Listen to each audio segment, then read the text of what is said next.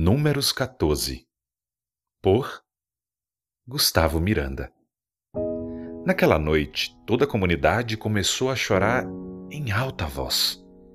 Todos os israelitas queixaram-se contra Moisés e contra Arão, e toda a comunidade lhes disse: Quem dera tivéssemos morrido no Egito, ou neste deserto, porque o Senhor está nos trazendo para esta terra só para nos deixar cair a espada? Nossas mulheres e nossos filhos serão tomados como despojo de guerra. Não seria melhor voltar para o Egito? E disseram uns aos outros: Escolheremos um chefe e voltaremos para o Egito. Números 14, 1 ao 4. Toda cosmovisão, ou seja, visão de mundo, é baseada em pressupostos. Os pressupostos são aquelas ideias irrevogáveis, aqueles princípios que previamente são tomados como verdade. Quando falamos da cosmovisão cristã, temos dois axiomas básicos. O primeiro, o Deus da Bíblia é o Deus criador de todas as coisas.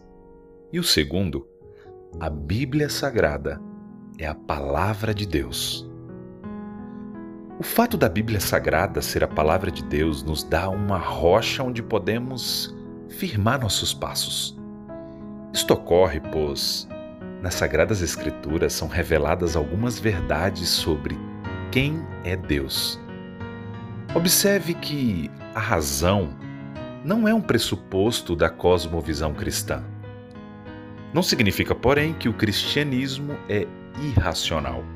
Significa que a verdade é definida não pela razão, raciocínio lógicos humanos, mas sim pelas verdades encontradas nas Sagradas Escrituras.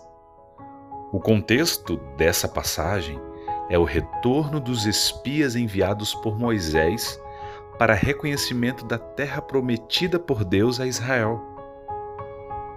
E o fato relevante é a reação do povo diante das dificuldades encontradas para o tomar posse da terra prometida. Quem dera tivéssemos morrido no Egito ou no deserto. Nossas mulheres e nossos filhos serão tomados como despojo de guerra. Não seria melhor voltar para o Egito? Este foi o clamor dos israelitas quando ouviram a respeito dos habitantes da terra prometida. Deus já havia dado provas o suficiente que era o Todo-Poderoso? Ele já não o tinha aberto o Mar Vermelho? Ele já não tinha livrado os israelitas do Egito, derramando sua ira parcial naquela nação? Creio que é consenso que a falta de confiança na provisão divina por parte dos israelitas não é uma atitude digna de ser copiada por nós hoje. Como disse o profeta Isaías, diz o soberano Senhor, o Santo de Israel: No arrependimento e no descanso está a salvação de vocês. Na quietude e na confiança está o seu vigor. Mas vocês não quiseram.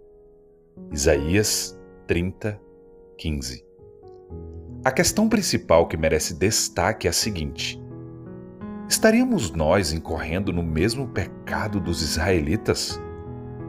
Na cruz do Calvário, Cristo conquistou para nós aquilo que por nossas forças não conseguiríamos: justificação diante de um Deus Santo. E ele disse todo o que o Pai me der virá a mim. E quem vier a mim eu jamais rejeitarei. E esta é a vontade daquele que me enviou, que eu não perca nenhum dos que ele me deu, mas os ressuscite no último dia. Porque a vontade de meu Pai é que todo que olhar para o Filho e nele crer tenha vida eterna. E eu ressuscitarei no último dia. João capítulo 6, 37 a 40. E nós podemos confiar nessas palavras porque esta é a palavra de Deus.